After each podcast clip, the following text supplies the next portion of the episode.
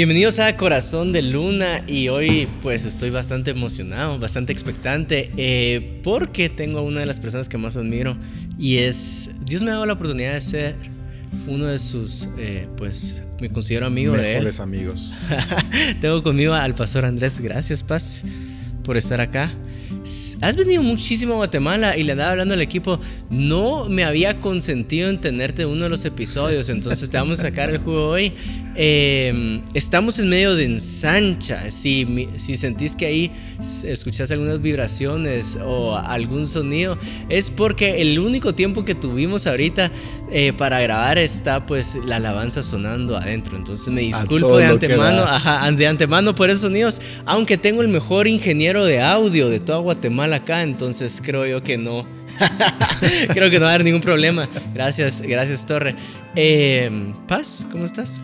Súper feliz, feliz de estar aquí otra vez con ustedes y como bien lo decía, somos amigazos, eres un regalo para mi vida y qué ofendido debo de estar por nunca que nunca me hayas invitado a estar en Corazón de Luz. Sí, sí, pero, pero respeto mucho el tiempo y tu descanso y así. Este, sé que acabas de salir de una serie de cuatro semanas en Más Vida, donde pudiste hablar acerca de Pentecostés, del Espíritu Santo. Entonces, em, a mí me gustaría que hablemos un poquito del último tema que tocaste, ¿verdad? Cómo ser llenos del Espíritu Santo. Pero no sé si querés hablar algo antes de llegar a la pregunta de cómo ser llenos del Espíritu Santo.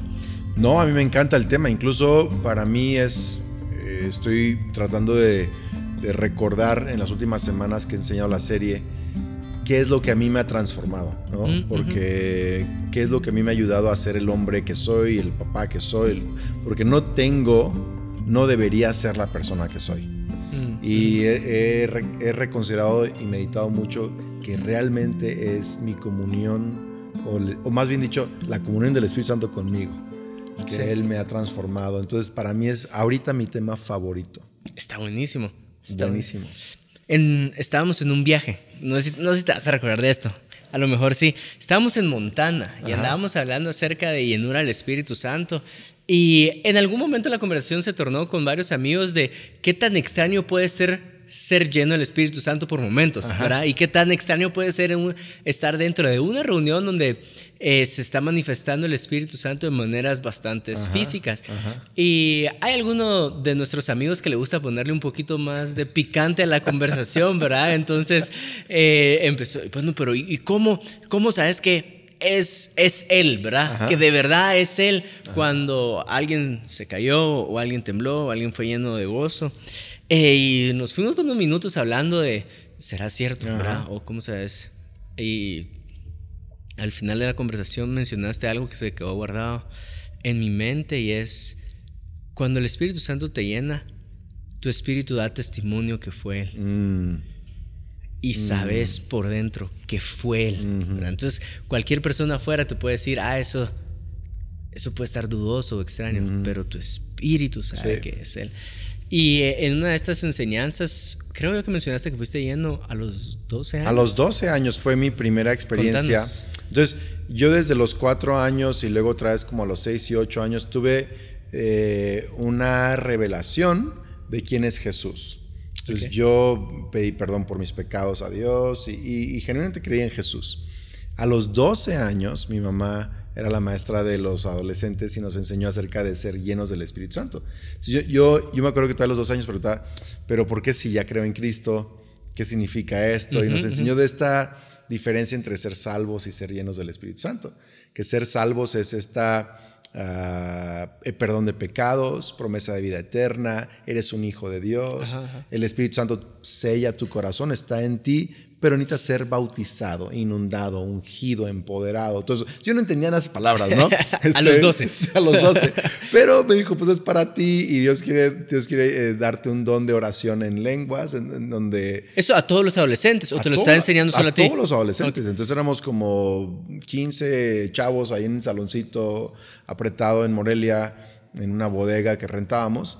y yo creí Sí, yo, yo quiero el poder del Espíritu Santo, yo quiero conocer a Dios, yo quiero orar en, en, otros idiomas y, eh, yes, es para mí. Entonces, Este, y, ahí fue. Y ahí oraron por nosotros. Y mi, mamá, mi mamá dijo, mira, quizá van a sentir algunos de ustedes como que van, como que algo se les atora aquí en la garganta. En el, no es malo, es simplemente que Dios quiere darte este lenguaje de oración, ¿no?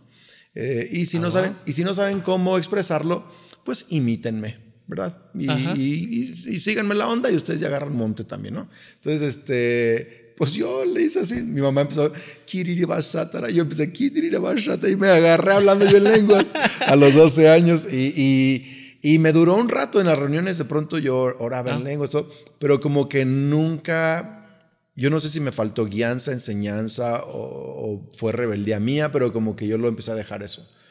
Y, me aparté del Señor muchos años, aunque iba a la iglesia, ya no, ya no tenía yo esa comunión tan cercana. Y a los 18 años fue que el Señor me visita otra vez y tengo un encuentro sobrenatural. ¿En la iglesia también? No, esto fue en mi habitación, en, en, la, en, mi recámara, en la casa. Y, y así, pero horas pasaron y literal, Dios llenándome de sueños, de promesas, me dio versículos. Yo no podía dejar de llorar. Me acuerdo que eso empezó tipo como las 7 de la noche, una cosa así, 8 de la noche. Por ahí de las 11, 12 de la noche, yo seguía en esta onda y, y fui a despertar a mis papás porque no podía dormir. Tenía yo que confesarle esa noche a mis papás toda mi doble vida durante cinco años. es, como que yo estaba bajo un mover muy fuerte del Espíritu Santo. Entonces, em, y, y, ahí volviste a hablar en lenguas? ¿O, eso, nunca, eso nunca se fue? Sí, y entonces medio como que de pronto yo solo hablaba en lenguas como cuando lo sentía, ¿no? Eh, y entonces eh, alguien me dijo una vez, oye, ¿tú hablas en lenguas? Le digo, mira, pues eso me ocurrió a los 12 y de, de pronto me ocurre, ¿no? me dijo, no es que hablar en lenguas no es algo que te ocurre, es como una llave que tú abres y cierras por fe. Tú puedes decidir hablar en lenguas y hablar en español. Y como que eso a mí me, igual dije, ah, va. Entonces yo lo tomé tan, tan a corazón que empecé a practicar el, orar en lenguas junto con mi tiempo oracional. Entonces yo de pronto voy en el carro y estoy cantando alguna canción eh, adorando. Es más, a los que les gusta Coldplay, les confieso que en algunas canciones de Coldplay me pongo a orar en lengua, ¿sabes? hablaba con un amigo, hablaba con un amigo. No sé si mi casa Bad Bunny, a mí también. hablaba con un amigo, este, y me dice que él está en juntas de pronto en, el trabajo y, él trabaja de, pues desde casa, y está en el Zoom y de pronto él necesita sabiduría para poder eh, en la junta y él en susurro eh, ora en lenguas, ¿no? Entonces, yo aprendí esto y, ha sido algo tan vital para mí, para mm. descubrir que la llenura del Espíritu Santo, la presencia del Espíritu Santo y también mi comunión con el Espíritu Santo y esta, esta ah, importancia también de hablar en lenguas para mí ha sido tan fuerte. Sí, qué especial. Sí. A mí también, yo hablé en lenguas tal vez como a los 11 años. Ah, ahí se me fue como hasta los 19 años, volví a hablar en lenguas. Pero, a ver, mi primera experiencia con el Espíritu Santo. Mi papá cuenta, y es bien especial, que yo no sé si has escuchado esta historia, pero cuando nací fue al hospital, ¿verdad? Mi papá le preguntó al doctor si podía entrar al parto y él dijo, sí, sí vas a entrar, sí vas a entrar. El mero día, cuando mi papá iba a entrar a la sala eh, donde iba a dar a luz, le agarró la mano y lo empujó. Y le dijo, tú no entras. Eh, después le pregunta, ¿por qué? Porque te me vas a desmayar. O sea, te he visto y, y se te aguadan las piernas con un poquito de sangre. No entras, entonces lo dejó afuera. Y es especial porque en un momento él sintió que el hospital se llenó de la presencia del Espíritu Santo. Wow. Y ahí dijo, acaba de nacer mi hijo. Wow. Súper especial. tremendo. Acaba de nacer Juan Diego. Y, y, y, eso fue lo que pasó. De ahí, cuando mi papá inicia a ministrar Noches de Gloria en Casa de Dios, dice que el primero que fue lleno del Espíritu Santo fui yo. Cuatro años, borracho, nacía de bebés comiendo. Dice, ¿este, este qué le pasó? y se caía, se caía, se caía. Se caía y es por... Em, te cuento eso porque ha sido lo más... De, ahí tal vez a mis 16 estaba con Marco eh, Barrientos en un viaje eh, especial. Fuimos a visitar una iglesia.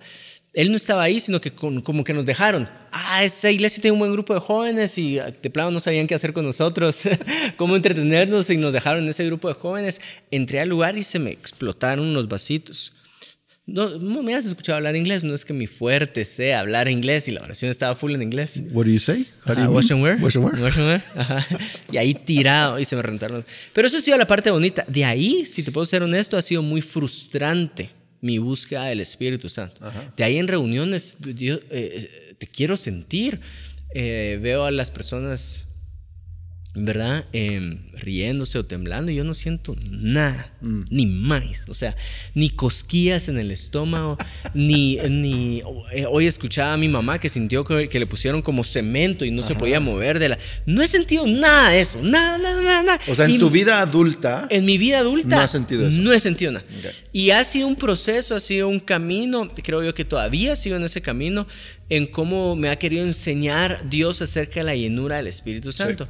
Entonces, sí he pasado por frustración. Hay canciones que no puedo escuchar porque me recuerdan a, un hambre muy fuerte del Espíritu Santo eh, que no sentí nada. Entonces mi recuerdo, tal vez esa plasticidad en el cerebro, ah. mi recuerdo ahí es, un mal recuerdo.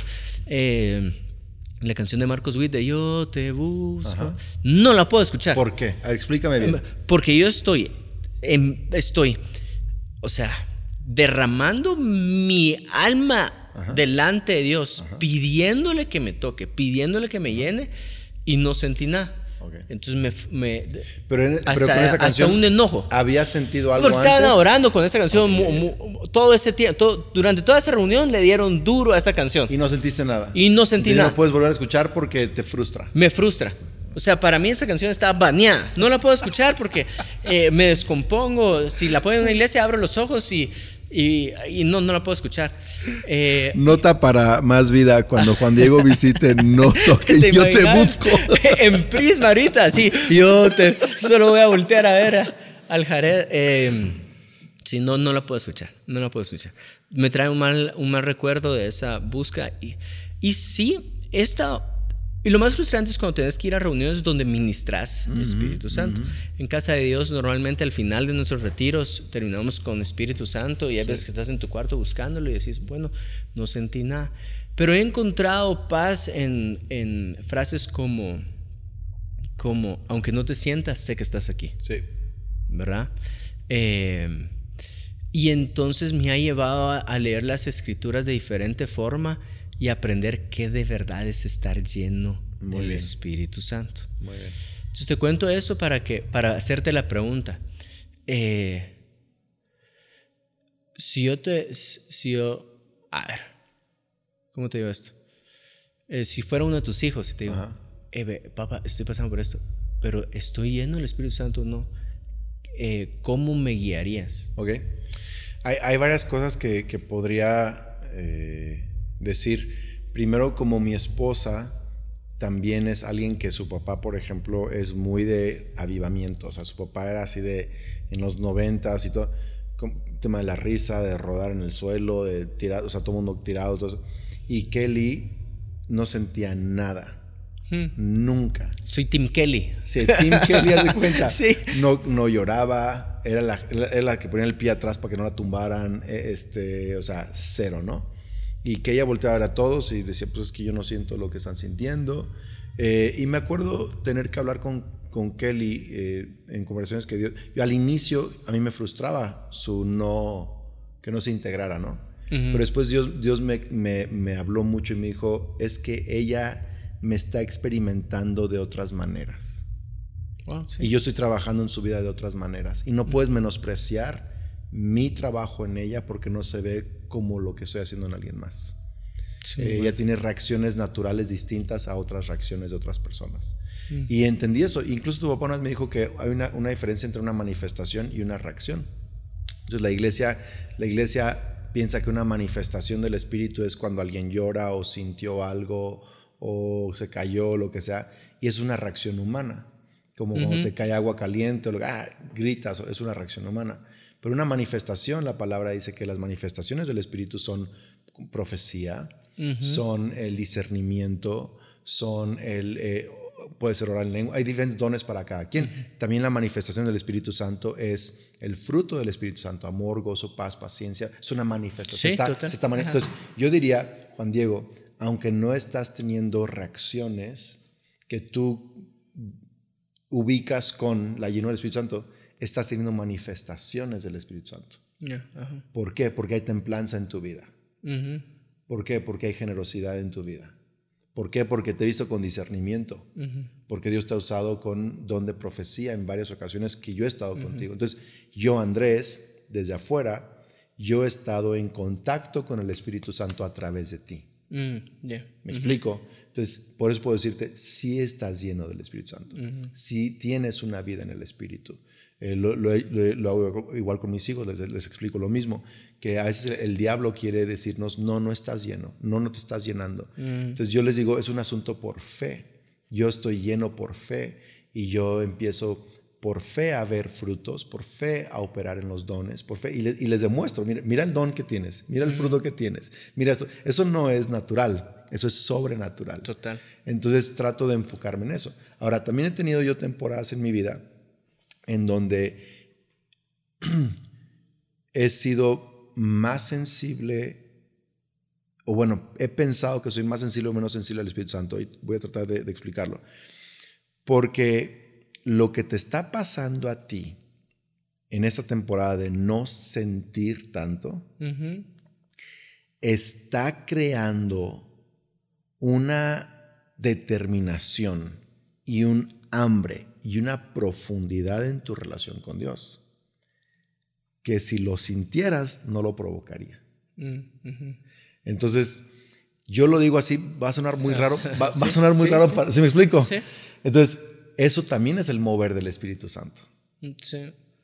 ¿Por qué? Porque eh, yo, yo hablaba con, esto lo he comentado con varios amigos, eh, de, por diferentes razones, pero Kelly y yo fuimos una vez a un viñedo y estábamos platicando acerca de qué años o por qué un año es muy bueno y por qué dicen el año de ese vino es wow, impresionante.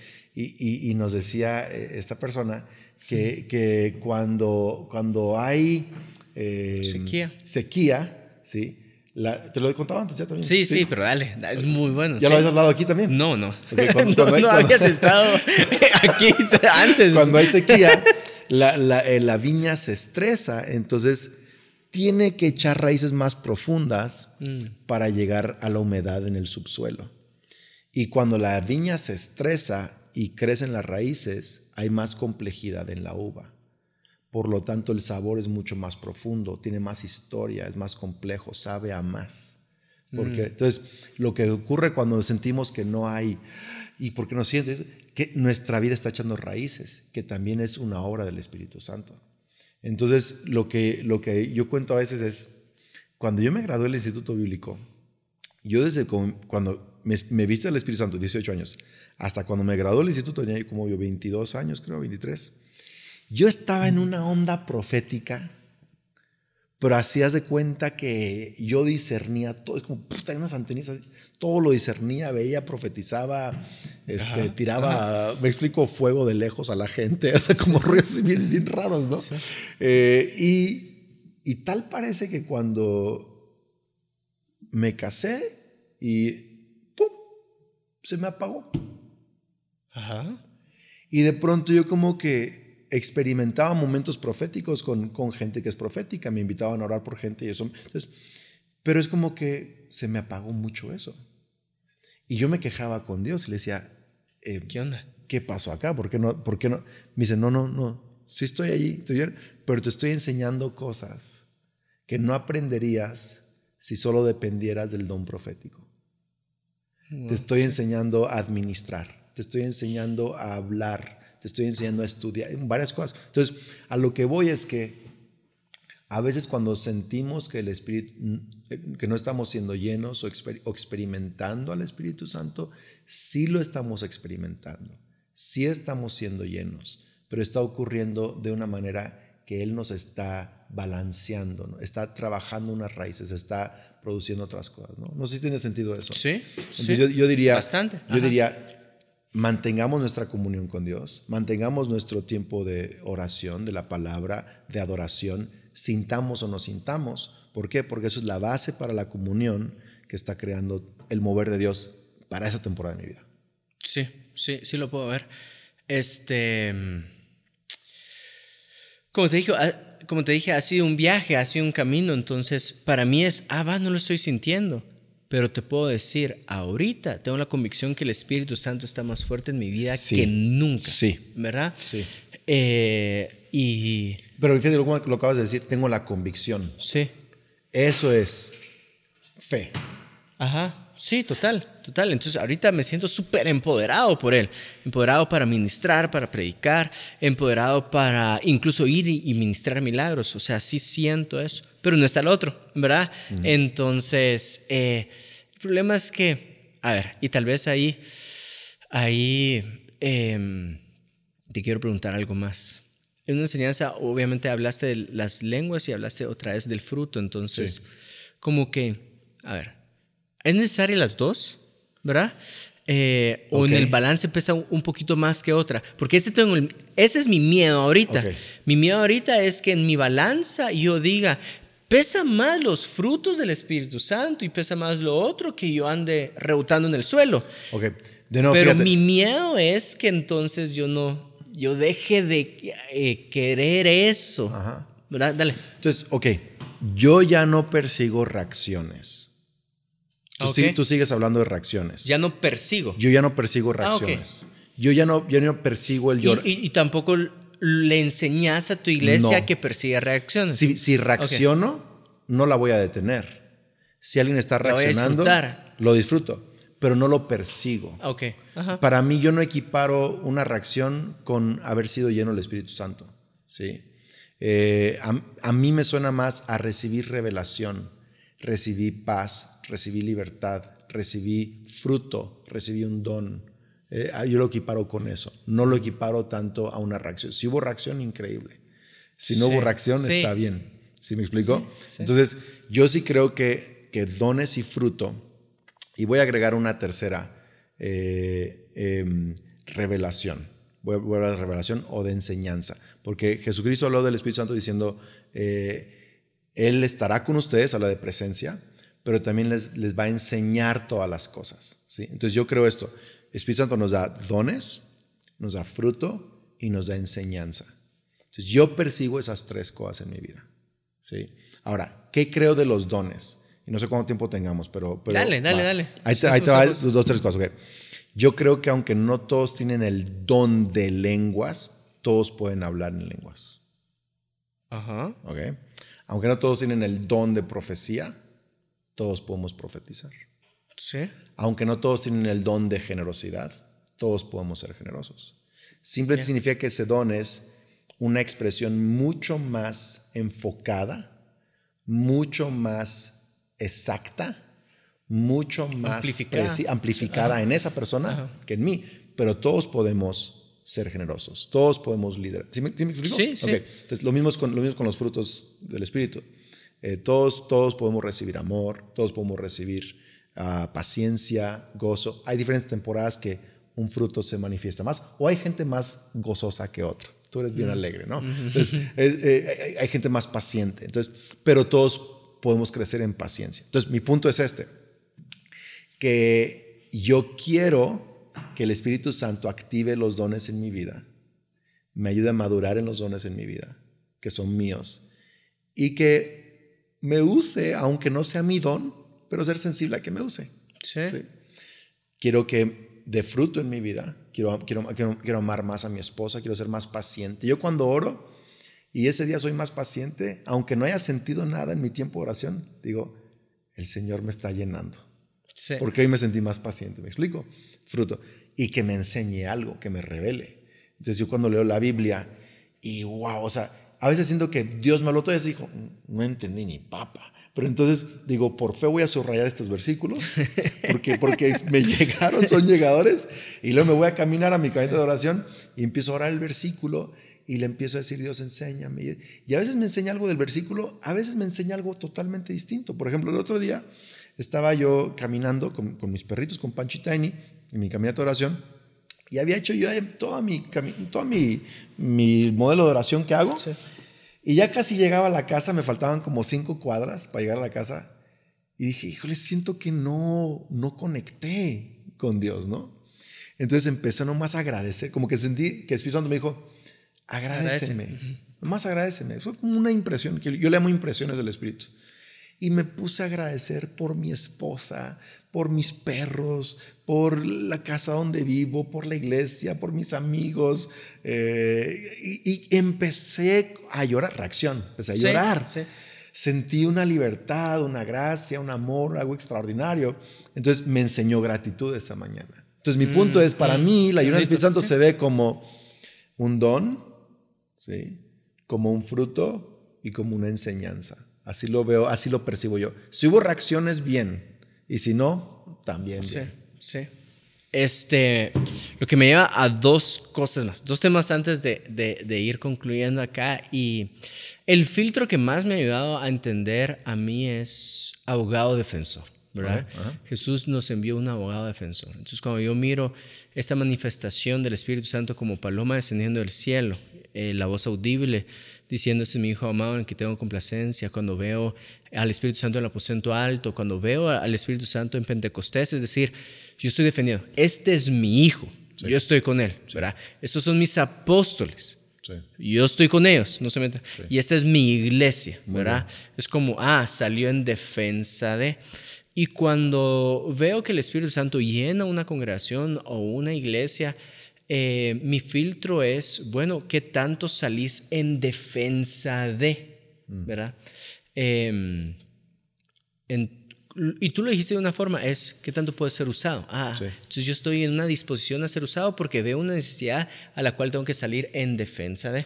Entonces, si hay, por, ejemplo, eh, palabras de chisme que hacen eh, de menos a una persona. Alguien que está lleno del Espíritu Santo va a levantar con sus palabras a esa persona, ¿verdad? Va a tener estas palabras Yo te diría, por ejemplo, está actuando bajo el don de misericordia, por ejemplo. Entonces, para mí está lleno del Espíritu Santo porque sale en defensa de. Eh, entonces, ha, sido un buen filtro eh, que ha traído paz a mi corazón. Ah, va la iglesia está llena, pero no se quedó en, estos, en estas reacciones, sino que es una iglesia que sale en defensa de su sociedad. Eh, se levanta gente con sus dones, el don que tenga, ¿verdad? Pero es que yo me, yo, yo me pongo a servir. Eh, y por eso hay, hay movimientos como movimientos de milagros. Por, ah, porque salió en defensa de, y con lo que tengo, pues voy a también milagros, por ejemplo, el hacer milagros es un don del Espíritu Santo. Está en la lista. Sí. Ahora, todos podemos orar y, hacer milagros, pero hay unos que tienen ese don exagerado. Entonces, pero es una manifestación del Espíritu Santo, milagros. O que alguien sea muy generoso, ¿verdad? Acá está, acá. Y, ves gente dando eh, eh, en pro de una visión, dando cosas que ni te imaginas, gente muy generosa, poniendo un carro o, un terreno y diciendo, acá está. O sea, si quiere empujar eh, campuses, acá está, ¿verdad? O si quiere, ah, entonces para mí es, la iglesia está llena del Espíritu Santo porque veo esta, esta, estas acciones. Son las manifestaciones que reflejan el carácter y corazón de Cristo. Sí, total. Pero lo que me da al segundo tema, entonces, ¿cómo interpretamos avivamiento? Ajá. ¿Verdad? Entonces mi pregunta para ti es, si, si tú decís, es que mi iglesia está viva, o quiero un avivamiento, eh, o quiero ser una generación que mire un avivamiento, que ¿Qué estás diciendo con esa palabra? ¿O qué realmente estamos buscando? Ok. Ah, a mí me ayuda mucho una descripción de, Timothy Keller eh, y, me ayuda mucho una enseñanza recién de mi pastor, que es donde yo hace la serie de Pentecostés. Entonces, tres cosas que Timothy Keller dice. Dice, los cristianos dormidos despiertan. Ok. Sí. Los cristianos nominales se convierten un poquito, ¿qué es cristiano nominal? Un cristiano nominal es alguien que dice, soy cristiano, pero realmente no ha nacido de nuevo. Okay. Aprendió a ser cristiano porque su mamá lo llevó a la iglesia, su amigo lo llevó a la iglesia. Dice, aquí me siento conectado, siento que estoy cumpliendo con mi deber religioso porque hay un chip de conexión con Dios que todos ser humanos nacimos, como que sentimos que estamos, pero no hay conversión, no hay una regeneración. Sí. Muy bueno. Entonces ha, actuado como por fuerza de voluntad siendo cristiano, pero no ha habido la naturaleza de Cristo brotando a través de él. Entonces, él dice, los cristianos dormidos despiertan, los cristianos nominales se convierten y la sociedad es atraída, ganada. Ok. Entonces es como que esas cosas empiezan a ocurrir de una manera acelerada y de una manera obvia, es evidente, donde gente nominal, pastor, creo que por fin soy cristiano, casi. Mm. Acabo de entender el evangelio, me explicó. Quizás estaban dormidos, están otra vez avivados. Es, este, es, hay vida nueva, eso es avivamiento. Mi pastor también dice que en la primer, el primer derramamiento del Espíritu Santo en Hechos 2, estas cuatro evidencias, que son las que prediqué, pero las voy a resumir para ayudarnos a esto. Él dice que habían estas cuatro cosas, evidencias o principios presentes. Uno es, había armonía, en la iglesia están juntos unánimes. Dos, había una presencia corporativa ¿sí? o, em, colectiva. Eh, tres, eh, había un fuego, una experiencia personal, un fuego personal. y cuatro, eh, hay una evidencia este, visible o una expresión visible. Entonces, yo diría así, si hay avivamiento, está ocurriendo. Cristianos dormidos están despertando, cristianos nominales están convirtiéndose, gente está, se siente atraída. ¿Qué está ocurriendo? A Cristo, hay hambre, la ciudad, no solo es la iglesia, sino la ciudad está como que se está mm, despertando. de pronto estás en el trabajo o en el café y gente, oye, escuché que eres cristiano, cuéntame un poco. Hay, hay este, quiero conocer. Sí, Esta inquietud, hambre. Y, y en la iglesia, como general, hay más armonía entre la congregación. Sí, hay más mm, armonía en mm. una familia, una familia avivada, hay más armonía entre el papá y la mamá, entre los hijos y los padres hay una presencia corporativa donde siento que Dios está aquí con nosotros, lo podemos como que percibir, algunos se, me enchina la piel, pero, pero eso, y, tres, hay, hay una experiencia personal, hay un fuego, y, podríamos quizá conectarlo con lo que está diciendo Timothy Keller, el cristiano dormido despierta, hay un fuego, hay una pasión por Dios, una pasión por las cosas de Dios, hay, hay, un fuego, una unción personal. No solo es que el pastor Cash dijo, aquí está el Espíritu Santo, sino que, y digo, ay, sí, me está pegando. Es como, ah, ah me explico. Yo, yo tengo. Y, número cuatro eh, es este tema de hay expresiones visibles, hay cambios notorios en la vida de alguien. Eh, milagros, tumores desaparecen, gente está, tiene el poder para dejar adicciones. Podría ser también la partición de pan o la hospitalidad. Sí, hospitalidad. hospitalidad, gente está abriendo grupos pequeños, está invitando amigos a la casa. Están, todo esto es parte de estas evidencias del avivamiento, mm. creo yo. ¿no? Entonces, ahora, doy la bienvenida y agradezco las reacciones humanas de llorar, de tirarse, de... Pero avivamiento creo es mucho más que eso. Sí, muchísimo. Ahora, el Jesus Movement, por ejemplo, el Jesus Movement en los 69, eh, inicio de los 70 fue loquísimo porque no empezó en las iglesias, empezó en las calles. Entonces, mi suegro, por ejemplo, era un drogadicto. Entonces, él, cero iglesia. Mi suegra era, era de esas que meditaban meditación trascendental. Cosas astrales y todo, hablando así, viajadísimos. Y mi suegro en una sobredosis, en una sobredosis, cae al hospital. Y en la cama del hospital, cuando despierta, el Espíritu Santo está en su recámara.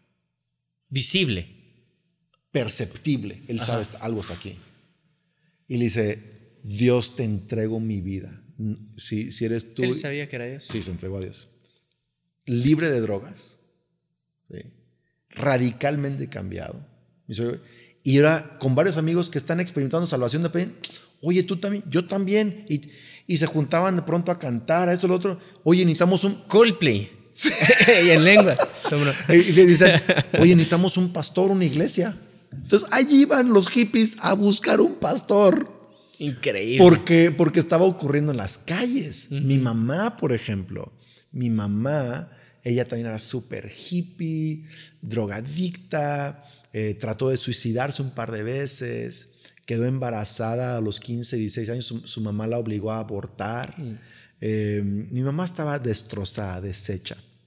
Y algo le decía, necesitas a Cristo, necesitas a Cristo, necesitas a Cristo. Y, ella regresa a Cristo. Y llega a la iglesia y dice que las hermanas de la iglesia, todas así prudentes, bien vestidas, bien acá. Y mi mamá con la hiper micro minifalda, oliendo casi a mota todavía. la amaron, la abrazaron, la recibiendo. Qué especial. Eso es Entonces, es el Jesus Movement, muchos de los pastores y hombres de Dios que hoy tú y yo admiramos, muchos de ellos Segunda generación de... se convirtieron en The Jesus Movement. Ah, wow. Ahí, ahí entregaron su vida a Cristo. Este, entonces, muchos de los grandes moveres de Dios el día de hoy, ahí nacieron. ¿sí?